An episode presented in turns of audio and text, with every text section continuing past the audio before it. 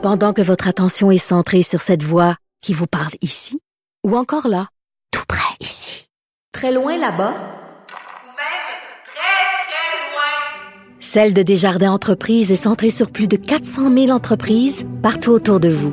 Depuis plus de 120 ans, nos équipes dédiées accompagnent les entrepreneurs d'ici à chaque étape pour qu'ils puissent rester centrés sur ce qui compte, la croissance de leur entreprise. Parce qu'en immobilier, pour être à son affaire, suivez les conseils de nos experts. Via Capital, les courtiers immobiliers qu'on aime référer. Bonne écoute.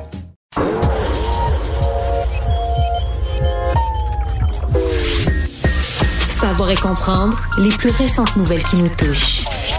Tout savoir en 24 minutes.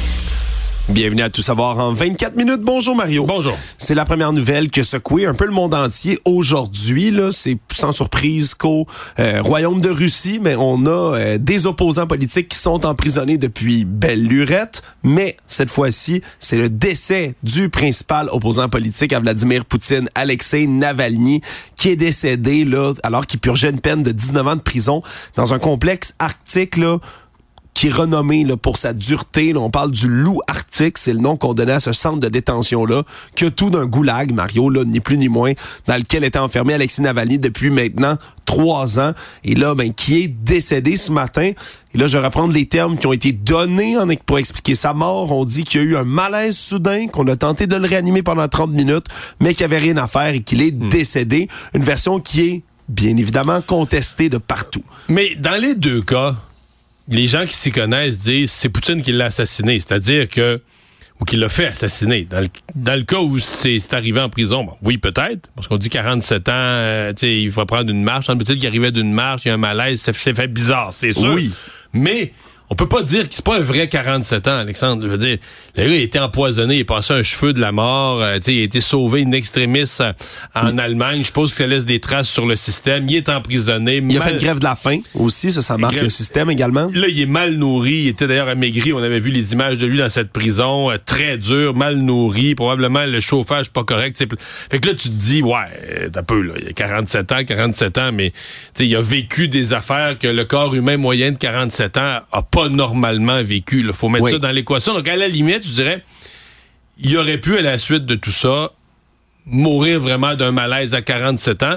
Et ça serait quand même la responsabilité de Poutine. C'est toujours, ce serait quand même parce qu'il est un opposant politique de Poutine Oui. que tout ça est- s'est enclenché, là. on s'entend. Dans tous les cas, même si s'il est mort de cause naturelle, entre gros guillemets, c'est ça. Là. Au Faut, bout faut du faire un récit des cinq dernières années pour comprendre que c'est pas naturel. ben oui, parce qu'on l'a emprisonné. Je rappelle, c'est 19 ans de prison, c'est pour extrémisme qui purgeait sa peine. là. Puis extrémisme, c'est quoi? C'est C'est opposé au gouvernement. C'est d'être contre Vladimir Poutine, qui en ce moment ben, se dirige là, parce que le 15 au 17 mars prochain, c'est les élections présidentielles aux- en Russie. Puis quand on dit élections, c'est à prendre avec des gros guillemets. Là. Faut comprendre qu'il y a comme pas d'opposants en ce moment à Vladimir Poutine. Euh, Les seuls opposants qu'il y avait, ben ils sont soit exilés, morts ou ils se sont retirés. Là. Le dernier des candidats qui était contre Ben, lui, il sa candidature a été refusée. accepté. Il manque, semble-t-il, qu'il y avait trop d'irrégularités dans les. Ça prend 100 000 signatures pour se présenter. Puis la Cour suprême a regardé ça puis a dit qu'il y avait des irrégularités parce que euh, il y a des candidats qui sont approuvés par le système. Voilà. Ben, eux, on comprend qu'ils sont là, c'est des, c'est des figurants. là. Dans un film, ils sont des figurants pour faire semblant qu'il y a une démocratie. Sauf que Boris Nadejin, lui, était vraiment un vrai... Il était un anti-guerre. là. Donc lui, Oui. il était vraiment contre Poutine, mais contre pour vrai, là, contre le- le- la politique internationale de Poutine, l'attaque en Ukraine. Donc voulait se retirer de là, était anti-guerre. Et tiens donc, Et lui- sa candidature est pas valide. Sa candidature n'a pas été acceptée. Pas possible. là. Voilà, donc euh, peut-être certains diront là, avec beaucoup de cynisme que c'est mieux comme ça d'avoir un petit pépin administratif que de se retrouver pour extrémisme Oui. 19 ans dans une prison arctique. Ou carrément de prendre un thé puis qu'il y a du polonium dedans. Là. Voilà, et dans tous les cas, mais Alexei Navalny, là, peu importe la version des faits, est décédé, bien malheureusement. Puis ça a secoué le monde entier aujourd'hui, là, alors qu'on a des dirigeants d'État, entre autres, qui ont réagi dans les rues en Russie, Mario, alors qu'on a très peu d'informations qui filtrent. On s'entend, il y a un contrôle assez restreint, merci, des informations quand même en Russie, mais l'Internet n'est pas bloqué complètement. Ce qui fait en sorte qu'on a pu voir aussi des images aujourd'hui de gens, de manifestants qui sont sortis dans les rues pour aller dénoncer la mort d'Alexei Navalny, évidemment avec la répression brutale qui s'y accompagne. là. Les policiers étaient dans les rues pour réprimer toutes ces manifestations-là. Et ça fait réagir, je le dis, l'Occident au grand complet, plusieurs dirigeants de pays, dont Justin Trudeau, qui est allé lui aussi d'une déclaration, encore une fois, assez forte, merci, là, en qualifiant Vladimir Poutine, ni plus ni moins que d'un monstre. Là. Il l'a traité de monstre. Il y a également eu des réactions du côté, là, même du porte-parole aux affaires étrangères du Parti conservateur, Michael Chung, qui lui aussi a condamné Poutine puis la Fédération de Russie pour ses agissements. Aux États-Unis aussi, on a vu des gens, on le sait que dans le Parti républicain, il y a beaucoup de gens qui sont considérés comme des, des gens qui font l'apologie, si on veut, du pr- président Ils jouent russe. ces deux tableaux. Ils vont jamais dire Poutine est parfait, puis il a raison. Mais ils vont dire ouais mais l'Ukraine, ouais mais ci, ouais mais ça, ouais mais dans le fond, ils vont toujours justifier tout ce qui fait Poutine par des ricochets un peu, mais, mais il fera jamais rien de mal. Puis l'Ukraine, Oui. ben là l'Ukraine il y a de la corruption en Ukraine. D'attaquer l'Ukraine, non mais il y a de la corruption en Ukraine. Ouais, ils vont toujours avoir de l'argumentaire autour de ça, mais il y a des républicains aujourd'hui là, qui ont tranché le discours complètement là, pour aller vraiment dénoncer tout ça. Je pense à Mike Pence, hein, l'ancien vice-président des États-Unis, ancien candidat aussi à la présidentielle, à l'investiture républicaine. C'est toujours défendu que c'était un homme droit. Oui, Je sais ben, qu'au Québec, il a été la moquerie pour ses convictions religieuses. Je m'ai toujours dit c'est un homme droit. Euh, il l'a prouvé une coupe de reprises, même s'il a dû avaler des couleuvres, je veux dire, plein son oesophage avec euh, avec euh, avec Trump. Mais là, il était vice-président. Qu'est-ce que tu voulais qu'il fasse? mais là- quand même, il a quand même Mais continué à certifier l'élection à ce moment-là. ouais. Puis aujourd'hui, il a été extrêmement ferme. Là. Oui, il a dit qu'il a dit honte aux républicains essentiellement là, qui continuent d'appuyer Vladimir Poutine, qui est un criminel, qui est un bandit, qui est un dictateur. Donc il est allé très fort avec tout ça. Je, je reviens sur M. Trudeau. J'ai pas tant aimé, pas que je défends Poutine, tu me connais, j'ai pas tant aimé sa réaction. Parce qu'il est un chef de gouvernement. Il est pas juste un ministre. Il est un chef de gouvernement. Tous les chefs de gouvernement à l'échelle du monde, même les pires ennemis, finissent par avoir besoin de se parler pour régler quelque chose.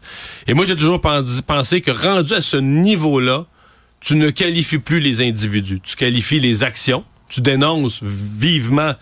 De dire Poutine, c'est un monstre, là, Il aurait pu utiliser toutes sortes de formulations beaucoup Sur plus diplomatiques. Là. Mais sur l'action, euh, être dur, mais sur ce qui s'est fait, sur ce qui...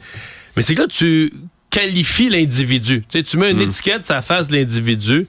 Et ça, à mon avis, ça laisse des traces beaucoup, plus graves. Qui... Donc, je j'ai pas trouvé qu'aujourd'hui, euh, à la limite, s'il voulait que ce soit dit, euh, t'envoies un ministre, t'envoies quelqu'un d'autre, mais pas pas le premier ministre, pas le chef du gouvernement. C'est mon euh, c'est mon opinion. Actualité. Si on revient au Québec maintenant, beaucoup d'affaires judiciaires qui se sont déroulées aujourd'hui, à commencer par les accusations qui sont tombées au palais de justice contre l'homme de 44 ans qui est accusé d'avoir tué là, par par coup de poignard sa mère et une voisine hier à Vaudreuil-Dorion dans une folie meurtrière qui a toujours pas d'explication très concrète, Mario. Là. Fabio, Mais, mais euh, quand même, il a attaqué une dame en novembre dernier sans aucune explication. Oui. C'était une totale inconnue. On dit qu'il a sauté sur une dame là, sans explication il y a quelques semaines. Oui, ça c'est vraiment spécial, effectivement. Fabio Puglisi, là, lui qui a comparu, mais qui, tu le dis, avait déjà là, des accusations de voie de fait. Une inconnue qui était devant sa résidence en automne dernier, il est allé la frapper, là. il est allé s'en prendre à elle, ni plus ni moins, sans aucune explication, sans raison concrète. Et là, Et avait il déjà- avait été libéré après. oui, libéré, il est en liberté pendant ce temps-là en attendant son procès. Puis Et- ses procès précédents, il, a toujours, il s'en est toujours sorti euh, non criminellement responsable. à deux reprises, effectivement, reconnu non criminellement responsable de ses actes. On comprend, à chaque fois, c'est en raison de troubles mentaux. Et là, ben, l'homme en question ben, est passé à l'acte beaucoup plus sévèrement, c'est ce qu'on comprend, alors qu'il a poignardé, oui, sa mère, oui, une voisine, mais aussi là, a blessé les voisines, justement, qui sont venues s'interposer durant l'altercation, durant le drame. là. La troisième victime, qui a 69 ans, elle, heureusement, maintenant, est dans un état qui est jugé stable à l'hôpital, mais quand même, là, pu tomber sur un troisième meurtre. Donc, c'est deux chefs d'accusation de meurtre non prémédité, donc deuxième degré, qui sont tombés contre lui. Une tentative de meurtre, une voie de fait grave, mais surtout, lors de son passage, on a noté des propos vraiment décousus. là. Lui qui semblait dire que ses parents ici sur Terre, c'était ses grands-parents, c'était pas ses parents. En parlant de la Terre, il a dit qu'elle allait nettoyer tout ça, qu'elle allait rentrer chez lui, comme semblait pas vraiment conscient de la gravité ou de l'ampleur de ce qu'il venait de commettre. Et donc, sous recommandation de son avocat, on a voulu le transférer à l'Institut national de psychiatrie légale, Philippe Pinel, pour qu'il soit évalué. Et donc, ben, c'est ce qui reste d'arriver. Il va devoir revenir en cours la semaine prochaine pour, justement, là, qu'on dévoile son évaluation psychiatrique, puis on juge qu'est-ce qui va suivre au travers de tout ça. Mais malheureusement, Mario, ça redevient encore une fois deux éléments qu'on voit dans plusieurs crimes violents survenus au Québec. Antécédents de santé mentale, antécédents aussi judiciaires dans lesquels on remet un individu en Mais liberté. c'est parce que quand on dit santé mentale, il faut être bien prudent. Il y, a, il y a beaucoup de gens qui ont des problèmes de santé mentale. Il y en a qui c'est plus mineur, il y en a qui c'est d'ordre dépressif. tout ça. Mais il y a plein de gens qui ont des problèmes de santé mentale de tous ordres et pour lesquels il n'y a aucune violence. Il y a toutes sortes de comportements, euh, de problèmes qui viennent avec ça, d'anxiété, de tristesse, de n'importe quoi. Mais je dis, il n'y a pas, il y a pas, y a pas la, la violence. À partir du moment où tu as des gens qui, dans leurs problèmes de santé mentale, développent des épisodes violents à très violents, ce qui était son cas, mon avis, tu peux plus gérer ça de la même manière. Tente dans une autre, euh, une autre sphère. Puis, je, je comprends mal là, que l'attaque à une inconnue, Ouais. juste avant Noël, et pas lever un drapeau rouge là, aux gens qui le suivaient, aux gens qui le suivaient en psychiatrie, même à le comité, le, le comité d'examen des troubles mentaux là, qui avait dit en 2000, ouais, tout est correct, là, on pense qu'il n'y a plus du tout de menace pour la société, qu'on n'est pas retourné à eux pour dire, Hey, êtes-vous bien sûr, Vous- voulez-vous réviser, Ouais, faire il- une évaluation du gars, êtes-vous bien sûr, parce que là, il vient de sauter sur une inconnue sans raison. Difficile à comprendre. Ouais. Difficile à comprendre. Et, et choquant parce que tu te dis, bon, là, il y a deux personnes qui sont mortes. Euh, probablement, les voisines même sont venues à- au secours de Ouais. la mère pendant qu'elle est en train de se faire assassiner. Il y en a une des deux qui est assassinée, l'autre est gravement blessée, parce qu'on dit gravement blessée. On ne semble plus craindre pour sa vie, mais doit avoir des cicatrices, des blessures, on les imagine même pas. Ouais, surtout qu'on a constaté là, ce qu'on dit, les décès, c'est des décès de visu. Là. Tu sais, quand on est convaincu que quelqu'un, on n'a même pas besoin de Ah, prendre le pouls, on comprend euh, qu'ils sont décédés là, de coups de Une, une couteau. boucherie euh, horrible. C'est Ouais. Ce que les policiers ont découvert, ça a l'air que c'était terrible. Ouais, puis vraiment, comme tu le dis, l'acte, c'est un acte de violence contre un pur inconnu dans une espèce de paranoïa étrange contre quelqu'un qui a rien fait du tout. C'est pas suffisant pour lever un drapeau rouge sur la dangerosité d'un individu puis qu'on le remet en liberté. Vraiment, ça pose toutes sortes de questions, Mario. Savoir et comprendre, tout savoir en 24 minutes. Une autre affaire judiciaire qui était très suivie depuis déjà plusieurs années, cinq ans, depuis le drame sur la 440 à Laval en 2019, dans lequel, je rappelle, quatre automobilistes ont perdu la vie emboutis par un camion qui aurait jamais dû être conduit par son occupant. Et aujourd'hui, l'occupant en question, Jagmeet Greywald, a été reconnu coupable de tous les chefs d'accusation qui posaient contre lui. Parce que je rappelle, le 5 août 2019, lui était là, à la hauteur de la bretelle d'autoroute 15. Il y avait une longue file de véhicules immobilisés devant lui. Et pourtant, il n'a jamais freiné, ni avant, ni pendant l'impact dans lequel il a embouti là, une file de véhicules au grand complet. En plein été, il n'y avait pas de brume, il n'y avait, pas- il y avait rien à signaler. Là. Ouais. Il faisait beau. Exact. Puis il y a des- des vidéos là, qui précédaient la collision dans lesquelles on voit là, au moins une dizaine de secondes là, où on voit les voitures devant, où il y a le temps de freiner, il y a le temps de réaliser tout ça, et pourtant continuer à rouler là à près de 100 km heure, emboutir toutes les voitures, puis ne freine qu'à la dernière seconde, dernière voiture Hmm. Pour qui les gens qui l'emboutit. s'en souviennent pas, il y avait eu un incendie, des explosions, un incendie, c'était un accident épouvantable. Euh, là, bon, OK, judiciaire, c'est réglé, coupable. J'entendais des membres des familles quand même qui étaient satisfaits du jugement. Mais il y a quelques membres des familles qui, une fois l'aspect criminel réglé, là, puis ça ramène pas en vie les, les personnes décédées, mais une fois l'aspect criminel réglé, qui reviennent quand même, peut-être qu'on l'a oublié, avec la SAAC, Oui. Qui, la Société d'assurance automobile du Québec. parce que je rappelle, ça aussi, c'est que cet homme-là, M. Grewald, était jamais censé être un camionneur. là. Il n'avait plus le droit d'effectuer ce métier-là parce qu'il y a eu une collision sur la route en 2012 aux États-Unis et là, c'était fait juger inapte de manière permanente à être camionneur. Problème, c'est qu'après ça, ben, dans les départements de la SAQ au Québec, on se parle pas. Ce qui fait en sorte qu'on a pu lui octroyer son permis de classe 1 même s'il est interdit pour toujours de conduire ce genre de véhicule-là. On comprend que classe 1, c'est pour conduire un camion. Et s'est retrouvé donc derrière le volant. Et on a jugé, là, il a menti. Et il a menti à son employeur aussi. Donc, il a menti à la SAAC. La différence, c'est que la SAAC, tu sais, l'employeur, c'est dur de le blâmer, il a son permis. Tu vois, c'est la, SAAC, elle émet le permis, c'est elle Oui. qui doit vérifier. Moi, je me mets dans la peau, je suis l'employeur. Bon, tu veux travailler pour moi, il me ment, OK, mais il me montre son permis, il l'a. Oui. L'employeur, l'employeur, il prend lui. Il ne fait pas d'autres vérifications que j'ai quelqu'un devant moi qui a son permis en bonne et due forme. là. Et à ce moment-là, non seulement il avait pas le droit de conduire, mais en plus, il contrôlait pas son diabète. Il y avait plusieurs médicaments qui affectaient la conduite. Il prenait des antidouleurs, des relaxants musculaires, des antidépresseurs. Il y avait des importants problèmes de concentration. Lui-même le reconnaissait à l'époque. Donc, on se rend compte qu'on a un homme qui est une véritable bombe à retardement, qui est pas censé conduire un camion, puis qui l'utilise véritablement comme une arme. là. C'est ce qui a été retenu par le juge pour emboutir tout ça. Donc, est reconnu coupable des huit chefs d'accusation de négligence criminelle causant la mort et des blessures, pourrait donc avoir une sentence de prison pour tout ça. Mais comme tu le dis, le procès pour la défense, c'est joué sur la SAC. C'est eux qu'on blâmait. Là. On essayait de mettre le blâme sur la SAC et non pas sur M. Greenwald. Et je comprends que la défense a pas convaincu, dans ce cas-ci, le, juge sur la l'absence de responsabilité de leur client. Mais ce que la défense mettait de l'avant, c'est nous comme société, et puis moi, si j'étais dans la famille d'une des personnes, j'en voudrais quand même à la SAC pour son incompétence. là. Ben, ça donne quoi de révoquer le permis de quelqu'un de manière permanente si, dans le fond, on regarde pas ça quand on redonne des permis après? C'est ça, c'est toute une question. Là. Ouais, puis je sais pas ce qui est la SAC, ça, sa procédure à deux départements, puis un parle pas à l'autre, là. C'est une explication assez, assez douteuse. Tout savoir en 24 minutes.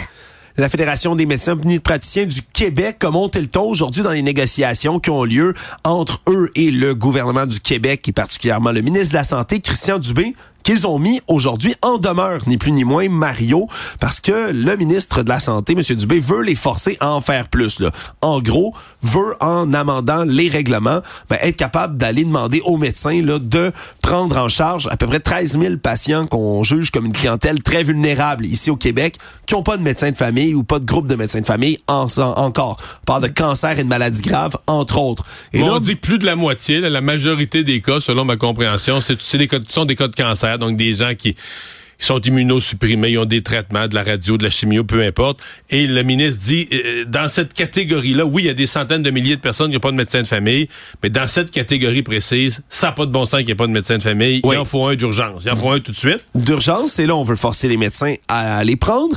Et on décide de mettre en demeure M. Dubé. Mais là, ce qui est intéressant dans cette histoire-là, Mario, c'est que les explications sont un peu floues, dans le sens où Plus que flou. Ouais, on dit, OK, oui, oui, on est d'accord avec ça, on veut prendre du monde en charge, on comprend ce que vous voulez faire, on est d'accord, mais la manière dont vous l'avez fait, c'est pas correct, fait qu'on vous met en demeure. Est-ce que je me trompe? C'est- je Ça à bien? ça. En fait, les médecins, les praticiens euh, disent euh, pour les, les 13 000 patients, il n'y a pas de problème, on va les prendre. Mais ils aiment pas la façon dont ça se fait, par règlement, comme s'ils n'auraient pas voulu qu'on leur impose. Ça aurait dû se faire par une négociation. Euh, je sais pas, sincèrement. Et l'autre affaire qu'ils disent, ils disent, ben nous, euh, on a demandé la liste des 13 000, puis le ministère de la Santé est trop incompétent pour nous la- nous la livrer. Donc, on dit on est prêt à les prendre en charge, mais le ministère n'est même pas capable de nous envoyer la liste. Le gouvernement nie ça. Fait qu'on a deux versions des faits. Bon. Maintenant, est-ce que la mise en demeure, là, comme procédure judiciaire, comme attaque, parce que là, confronté à ça, le président de la Fédération, M. Amiot, le président, le médecin président de la Fédération des médecins et des praticiens, dit, moi, une mise en demeure, c'est une façon d'amorcer un dialogue. ouais. Euh, Fait, attends, je vais essayer de résumer, Mario. Là, les médecins omnipraticiens sont fâchés en disant, ben là, vous nous imposez quelque chose. Mais qu'on est prêt à faire. On négocie pas, vous nous imposez quelque chose qu'on est déjà prêt à faire, mais ça négocie pas. C'est vraiment pas une bonne manière de faire. Donc, euh, nous, de bonne foi, pour ouvrir un bon dialogue, on va te poursuivre. on fait une mise en demeure. Voilà. Donc, devant les tribunaux. Fait que c'est euh, c'est la situation bizarre où on est. Je me contenterai de dire que peu importe ce qui est le fond de l'affaire, les médecins de famille se font pas d'amis dans la population. Ça, c'est très clair. Tout savoir en 24 minutes. Nouvelle culturelle maintenant qui va probablement réjouir euh, beaucoup de gens et d'amateurs des Cowboys fringants ici au Québec. Marianne Lépine, qui est membre des Cowboys fringants, et bien évidemment la veuve du chanteur Carl Tremblay, qui est décédé des suites d'un cancer en novembre dernier, a annoncé aujourd'hui sur les réseaux sociaux que l'album posthume des Cowboys fringants va être diffusé très bientôt. On parle là du mois d'avril où ça pourrait paraître ce printemps. C'est finalement terminé dans un message assez émouvant, merci, dans lequel elle a expliqué que c'était tellement, tellement émouvant comme disque à produire, le plus difficile à terminer toute la carrière des Cowboys fringants et que d'entendre comme ça les arrangements de voix, on se comprend de Carl Tremblay, son amoureux qui est décédé, résonner encore parce qu'il a été enregistré, de cet album-là en partie. Le Carl Tremblay a pu faire ça, les parties Dans, vocales. dans, dans la maison, carrément. Là. dans son salon, on Ouais, a ouais, déplacé là, des efforts là, de studio pour venir l'enregistrer directement dans le confort de chez lui, alors qu'il continuait de combattre son cancer. Et donc sa voix, sa véritable voix, parce qu'on on a pensé à l'intelligence artificielle, mais on a décidé de ne pas le faire finalement. Donc sa véritable voix va être dans cet album posthume qu'on devrait pouvoir écouter ce printemps. Ça risque, ça risque de secouer pas mal. C'est assez rare quand même. Là. Un groupe, le chanteur euh, décède, il y a un album, il reste du matériel. C'est probablement pas la première fois de l'histoire de la musique, mais au Québec, on n'a pas de ré- d'exemple récent, en tout cas pas pour un artiste qui a autant de autant d'impact dans le public. J'ai l'impression, préparons-nous, ça va être tout un événement la semaine où ça va, euh, ça va sortir. Le monde. Un des nombreux procès de Donald Trump a eu un dénouement, du moins pour l'instant, aujourd'hui, avec un verdict. Trump a été condamné, lui et son organisation, la Trump Organization, à payer près de 355 millions de dollars d'amende.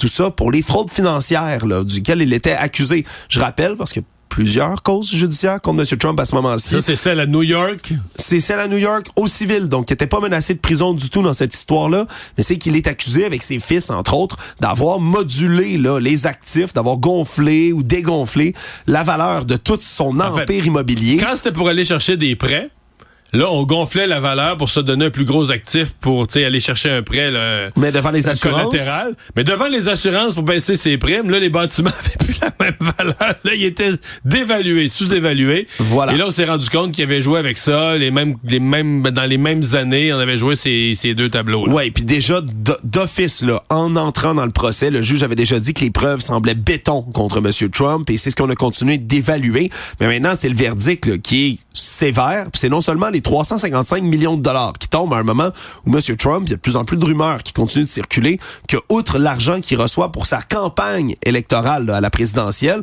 de l'argent qu'il utilise, là, semble-t-il, pour à peu près tout et n'importe quoi, dont les procès comme ceux-là, mais qui commencerait à manquer d'argent. Puis on s'entend, c'est quand même un tiers de milliard de dollars là, qui est condamné Mais à payer. On, on, on réglait une affaire. Là. Je veux dire, je comprends que Trump, dans ces cas-ci, a gonflé la valeur de ses bâtiments, l'a dégonflé. Mais moi, je suis convaincu que Trump est pas aussi riche qu'il dit. Là. Oui, puis c'est... c'est Ça, aussi, commence ça- à sortir d'ailleurs, mais ça se sent, ça se voit que Trump n'est pas... Puis, je veux dire, dans le monde des affaires aux États-Unis, on sent qu'il y en a plusieurs qui ont un sourire en coin. Il est plus riche que moi, là. On s'entend. Mais...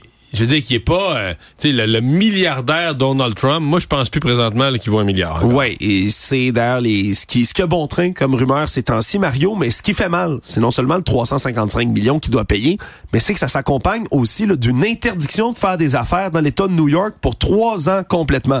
Donc il ne peut plus là, acheter, vendre, gérer tout ce qui est actifs financiers et compagnies financières dans l'État de New York. C'est l'endroit où M. Trump lui-même a fait sa réputation et sa fortune. C'est un New-Yorkais, un homme qui avait son émission de télé-réalité, un homme qui transigeait toutes sortes de bâtiments, qui, qui avait l'air de vouloir être le king de Manhattan, si on veut qui là ne peut plus rien faire, ce qui revient même remettre en doute mais certains actifs là, iconiques qu'il a dont la Trump Tower à New York. Mais là, mettons que pour payer le 355 millions, il faut qu'il vende la Trump Tower. Il faudrait qu'il la fasse vendre par une fiducie. C'est qu'il pourrait pas. faudrait qu'il la fasse vendre par des tierces personnes. Lui-même pourrait pas, je comprends, piloter l'opération. C'est ce que je comprends là-dedans aussi. Puis peut-être qu'il va avoir besoin de liquider des, des actifs comme ceux-là. Liquider des actifs, une liquidation qui serait évidemment, on, on se comprend, là, pour sa réputation, pour son aura d'homme d'affaires, mais ce serait un échec terrible là, qui lui tomberait dessus. Donc, euh, c'est tout un jugement qui est tombé là, sur M. Trump aujourd'hui dans cette affaire-là. Le reste à voir, évidemment. Mais sur ses réseaux sociaux, tu me montrais ça euh, avant d'entrer en ondes. sur ses réseaux sociaux, il, n'a- il a publié dans les minutes qui ont suivi, mais il n'a pas réagi à ça. Non, euh, puis peut-être que c'est une publication programmée, je ne sais pas, Mario, mais ah sur, ouais, euh, des- c'est sur- vrai que des fois, ça peut être préprogrammé, mais quand même. sur Truth Social, hein, alors qui son, Son son réseau réseau, à lui, lui-même, ben, il a publié euh, des photos, une espèce de comparatif d'une photo qui circule déjà depuis quand même longtemps, là, où on le voit jouer au golf avec euh, ben, une belle grosse bédaine, là, vraiment une photo très peu flatteuse de Et là, lui. il dit que c'est un trucage. Ouais, c'est c'est générée par l'intelligence artificielle. Les médias fake news ont mis ça. Et là, il met des photos de lui en train de vraiment jouer au golf. Voilà, mais une pas de belle bédaine. photo. Ben, il est de dos, hein. Alors, on Mais, peut mais- pas mais voir c'est ça que dire. Je, je veux juste dire que, écoute, je sais pas, peut-être que la photo avec la bédaine est truquée pour vrai, mais celle que lui met, j'ai quand même noté qu'ils sont surtout de dos puis avec des chandails beaucoup plus amples, parce que celle euh, est avec un polo assez mince. Oui. Les autres, c'est avec des chandails à manches longues. J'ai noté ça au passage. Actualité. En terminant aux États-Unis, c'est deux mineurs finalement qui ont été inculpés dans la ville de Kansas City pour cette fusillade là, qui a fait plusieurs blessés ainsi que malheureusement plusieurs décès également là, touchés par balle lors du grand déploiement là, du football américain Kansas City, la parade pour la victoire des Chiefs.